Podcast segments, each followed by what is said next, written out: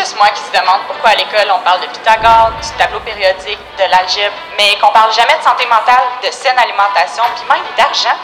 Parce que je suis pas gênée de dire haut et fort que ça manque clairement à notre système scolaire.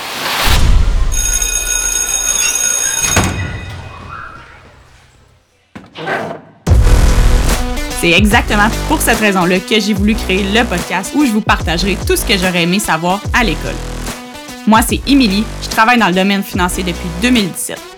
Comme vous, j'avais de grandes ambitions, j'osais rêver grand, mais trop longtemps dans ma vie, je me suis sentie freinée, je me suis sentie différente. Fait que si vous aussi vous sentez que vous n'êtes pas pantoute dans le moule, ben je vous annonce que c'est bien correct et ça vous empêchera pas de réaliser de grandes choses. Au fil des épisodes, avec mon côté direct et mon humour hmm, parfois douteux, j'espère vous faire comprendre qu'il n'y a pas un seul chemin pour réussir. Salut tout le monde, bienvenue dans l'épisode 2 du podcast La Cour des Grands. Aujourd'hui, je vais vous parler de mon histoire un peu plus en détail qui a commencé quand même assez jeune et c'est vraiment important pour moi de vous mettre en contexte à travers mon parcours scolaire parce que c'est littéralement la raison de ce podcast aujourd'hui. Tout d'abord, il faut mentionner que j'ai eu euh, une petite vie très très normale, dans le sens, euh, j'ai eu euh, deux parents très normaux qui sont toujours ensemble aujourd'hui. J'avais un frère, en fait j'ai encore un frère à ce jour. Mes parents ont toujours été là pour nous. j'ai écrit au Père Noël jusqu'à l'âge de 12 ans. Ma mère me donnait une pièce à chaque fois que je faisais mon lit. Tu sais, vous voyez là, rien de plus normal. Mon frère, c'était genre le classique, la bolle à l'école, puis genre moi, la petite soeur qui comprenait jamais rien, là, c'est ça, vous voyez? Tout à fait normal. Puis en réalité, quand j'étais jeune, j'avais vraiment tout pour être heureuse. Je dis pas que j'étais malheureuse, mais on dirait qu'il manquait toujours un petit quelque chose. Euh, j'étais quand même une, jeune fille euh, qui avait pas beaucoup de confiance en elle, qui cherchait beaucoup, qui aimait ça, euh, se poser des questions, mais qui avait comme rarement des réponses, si je peux dire. J'étais aussi une jeune fille quand même très complexée. Donc, en tout cas, je vais vraiment vous parler de mon enfance sans nécessairement juste dans l'école. Moi, je suis née dans un monde de chiens traîneaux. Je sais pas si vous connaissez un peu les chiens traîneaux, mais ça m'a tellement, tellement apporté beaucoup à la personne que je suis aujourd'hui. Ça a été littéralement la plus belle chose de ma vie, de ma naissance jusqu'à environ mes 14 ans on a eu des chiens traîneaux qu'on entraînait pour faire des courses. Donc, j'ai coursé à quelques reprises. J'étais toujours dehors quand j'étais jeune avec mon père. Euh, on, faisait, on était toujours dehors avec nos chiens. On avait environ une trentaine de chiens à la fois. Donc, euh, c'est ça. Oui, euh, je devrais quasiment mettre des photos de ça sur Instagram. Quand je parle à des gens de ça, tout le monde est comme Ah, what the fuck, 30 chiens. Et oui, on avait nos 30 chiens qu'on s'occupait si gentiment à tous les jours. Puis honnêtement, les chiens, ça apporte tellement une discipline puis une morale incroyable. Pour vrai, c'est des êtres tellement endurants et performants. Bref, vous comprendrez que si on avait environ une trentaine de chiens, ben j'ai été élevée en campagne, j'habitais clairement pas en banlieue. Euh, je jouais toujours dehors, euh, on habitait une grande partie de ma vie dans un petit rang. Euh, on n'avait pas vraiment de voisins, donc moi, là, aller jouer chez mes amis pour profiter de leur piscine, de leur trampoline, j'ai pas vraiment fait ça dans ma vie. Mais bon, regarde, je m'amusais avec d'autres choses. En fait, la pertinence de mon histoire commence environ quand j'étais en troisième année. J'avais quoi, peut-être 8-9 ans. L'école, ça allait quand même bien jusque-là. C'est vraiment à partir de troisième année que j'ai commencé à vouloir un peu me révolter. J'ai eu une professeure un petit peu particulière, je pense. Elle avait, des petits problèmes de santé à ce moment-là. Puis j'ai comme commencé à vouloir justement me révolter un petit peu. Je voulais pas nécessairement me plier à l'autorité. J'ai commencé à pas vraiment aimer l'école. Je trouvais, de mes yeux de jeune petite fille, je trouvais les, profs impertinents. Les profs ont pas dû vraiment m'aimer non plus parce que je parlais aussi beaucoup. Tu sais, j'étais le genre d'élève qui parlait beaucoup, comme beaucoup, là.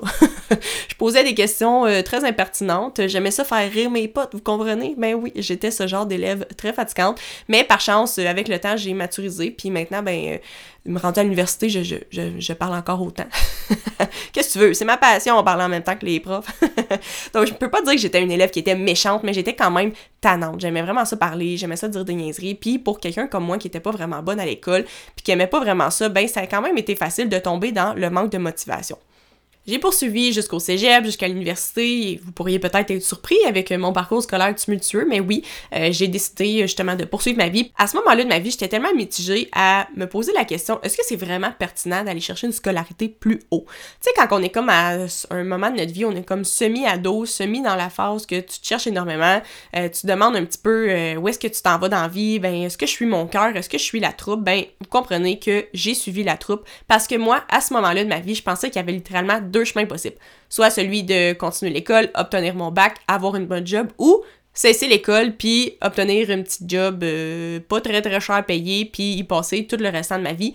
Littéralement, je pensais que c'est les deux options possibles qui s'offraient à moi. Malgré tout, j'étais une personne quand même ambitieuse qui avait de grands projets parce que c'est pas parce que j'étais pas bonne à l'école que j'aurais jamais rien fait de bon de ma vie. Mais j'ai longtemps pensé ça quand même. Donc pour résumer mon parcours scolaire, j'étais allée au primaire dans le beau petit village nommé Montebello. Ceux qui connaissent le Rockfest, vous savez c'est où Montebello. Dans mon coin là, il y a pas des millions d'options. Il y a une école publique et une école privée. Moi, j'étais allée à l'école privée dans le coin de Grenville sur la Rouge, puis le primaire, ben c'était pas fameux mais c'était correct. Le secondaire, c'était rough en tabarnak honnêtement, euh, j'ai vraiment, j'en ai voulu à mes parents, je pense, des années de m'avoir envoyé dans cette école-là. Je me sentais tellement pas à ma place, je me sentais étouffée, je sentais que tout était comme trop dur pour moi. Aujourd'hui, j'ai fait la paix avec ça, avec mes parents, puis je suis vraiment contente d'avoir vécu cette expérience-là. Probablement que j'aurais peut-être moins bien viré, je ne sais pas. Euh, mais j'étais vraiment le genre d'étudiante qui s'en foutait un peu trop des fois. C'est ça, je, je devais comme tout le temps étudier un peu tout le temps plus fort que tout le monde pour comme avoir un résultat qui était comme vraiment normal. Vous savez quoi, je pense qu'à ce moment-là de ma vie, ce qui est comme un peu normal, j'étais vraiment sur le fucking pilote automatique. Comme je vivais cet inconfort-là d'aller à l'école, de pas vraiment aimer ça, de pas me sentir à ma place, de pas me sentir en confiance. Je vivais ça tous les jours, mais sans vraiment y réfléchir. Tu sais, dans le sens, je me posais pas trop de questions, mes notes, c'était ça qui était, puis je continuais. Tu sais, vous comprenez vraiment le, pilote automatique. Mais ça faisait quand même en sorte aussi que, tu sais, vu que j'avais un petit niveau de je m'en foutisse un petit peu plus élevé, ben souvent, j'essayais de faire rire là, mes collègues de classe, puis on me mettait souvent à part, puis on me disait que si je voulais faire rire, euh, ben c'était pas le temps de faire des blagues, blablabla. Tu sais, vous comprenez là, mais bon, j'ai poursuivi de peine et de misère mon cégep. J'ai aussi poursuivi à l'université.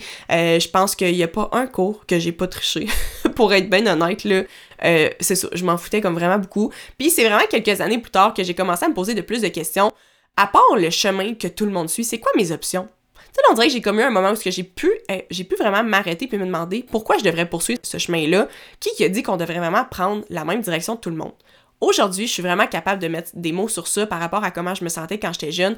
En fait, les questions que je me pose, c'est vraiment plus pourquoi j'ai pas appris, par exemple, les finances à l'école, de faire un budget, comment épargner, pourquoi on n'a jamais parlé justement d'anxiété, de santé mentale, de dépression, d'apprendre à communiquer à l'école, s'exprimer, on, fait des cours d'éducation physique, mais on ne comprend pas nécessairement l'importance de la santé physique, l'alimentation, le sommeil, euh, tu sais, tout ça, là, name it, ok, la liste est vraiment longue. Je me suis tellement demandé trop de fois pourquoi j'ai pas appris tout ça à l'école. Actuellement, le système scolaire est bâti pour nous apprendre des trucs qu'on va peut-être se servir un jour dans notre vie, mais on n'apprend pas des trucs qu'on est assuré qui vont nous servir. Là, on s'entend, je parle pas de lire et écrire, là, je parle plus peut-être niveau secondaire.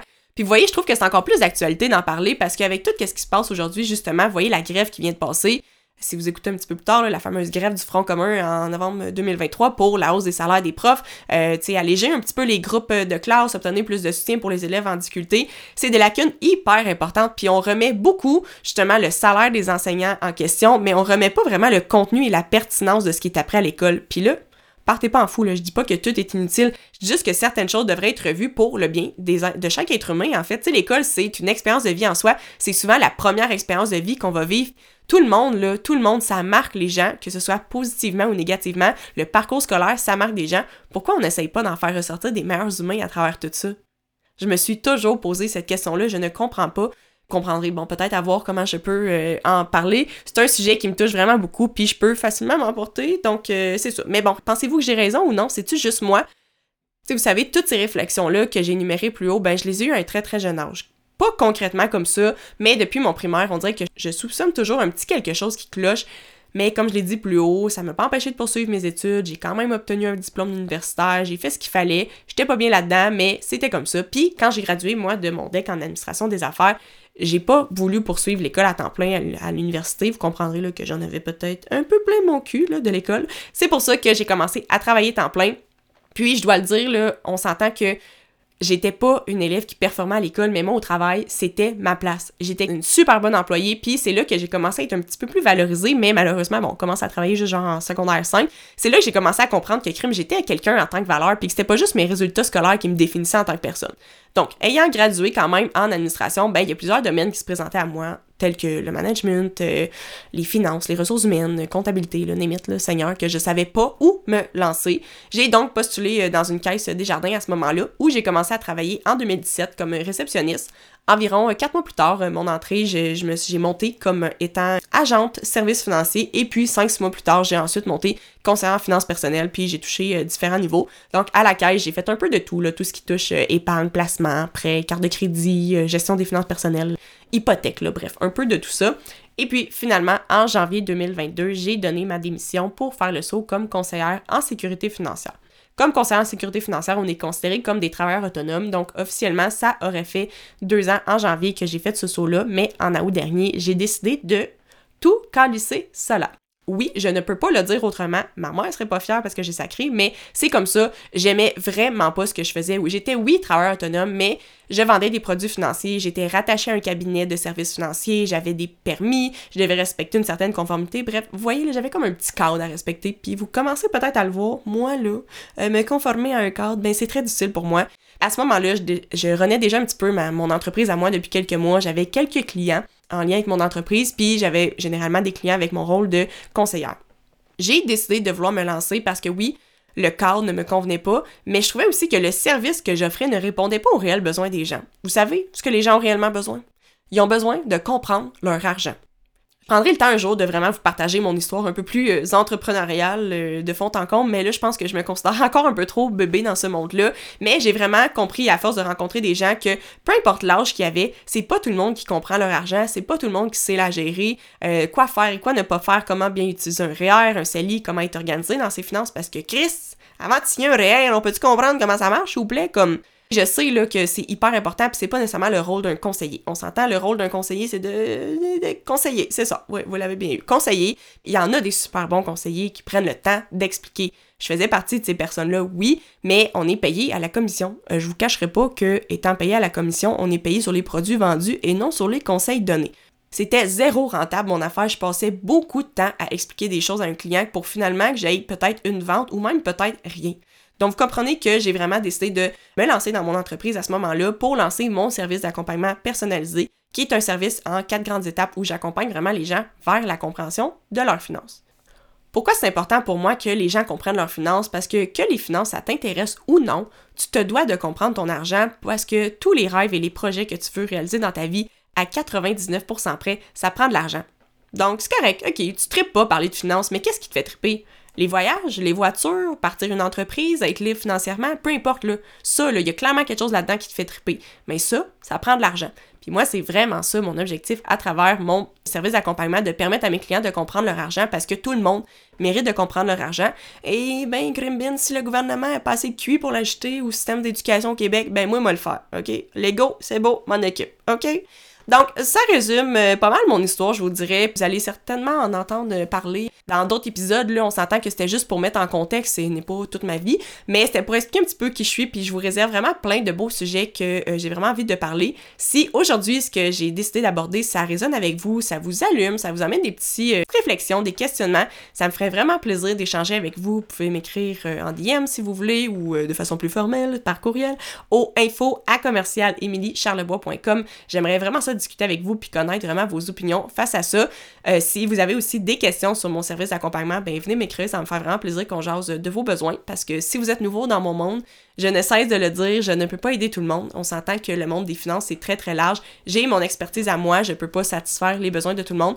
Donc avant de faire entrer quelqu'un dans mon service d'accompagnement, ben j'aime ça jaser avec cette personne en question, savoir un petit peu c'est quoi ses attentes, je fais remplir un formulaire pour m'assurer que je peux vraiment l'aider. Donc, c'était officiellement aujourd'hui le premier épisode. J'ai vraiment hâte que vous écoutiez les prochains épisodes, qu'on va vraiment tomber dans le plus concret. Allez vous abonner aussi sur Spotify, Balado ou peu importe la plateforme que vous utilisez. Vous aussi aller me laisser une petite note, ça me ferait vraiment, vraiment plaisir. Sur ce, merci d'avoir été là, puis je vous dis à très bientôt!